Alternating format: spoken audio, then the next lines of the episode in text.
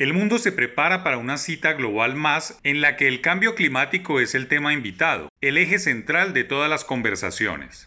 Este domingo 31 de octubre comenzará en Glasgow, Escocia, la vigésimo sexta cumbre del clima COP26, a la que acudirán representantes de todos los países para avanzar en acuerdos y compromisos en la lucha contra la crisis climática. Toda una efemérides, pues durante 2020 no se pudo hacer ningún tipo de evento de gran magnitud. El gobierno nacional se la ha jugado por tener una destacada participación en el evento y llevará una importante comitiva preparada para mostrar la agenda local en términos de cambio climático y crisis del clima regional.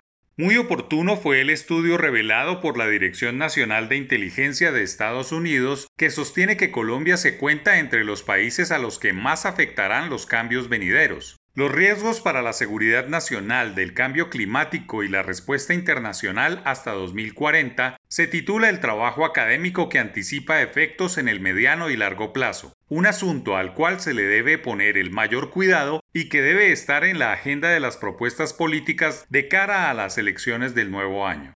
Los países que más preocupan, que son altamente vulnerables y que además carecen de la capacidad para adaptarse según el informe, son Guatemala, Honduras, Nicaragua, Haití y Colombia en el continente. Irak, Afganistán, Burma, India, Pakistán y Corea del Norte también están reseñados como lugares con afectaciones si no se preparan.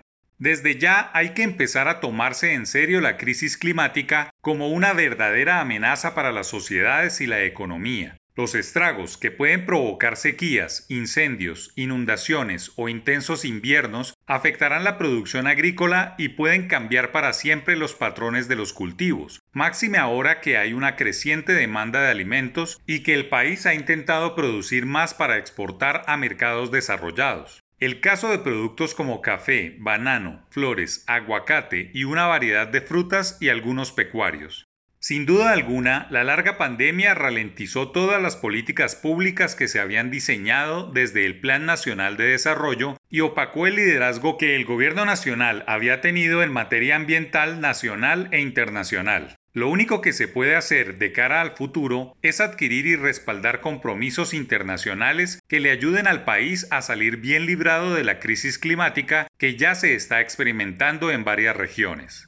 Si Colombia es uno de los más afectados, deberá diseñar toda una batería de acciones como beneficios tributarios para las personas naturales y jurídicas que trabajen y demuestren planes para disminuir la huella de carbono o reparar grandes franjas de tierra y dedicarla al uso ambiental. Colombia está tarde para prohibir la tala de cualquier árbol, el uso de leña como combustible para cocinar y el avance de la minería, ganadería y agricultura en las selvas tropicales y los páramos. La red de parques nacionales debe ser un verdadero sistema que involucre más predios privados y los mercados mundiales puedan financiar su cuidado con la emisión de más bonos verdes. El tema ambiental es crucial como dique de la crisis climática y el debate de Glasgow oportunamente pondrá sobre la polémica electoral un asunto que es definitivo para el futuro nacional.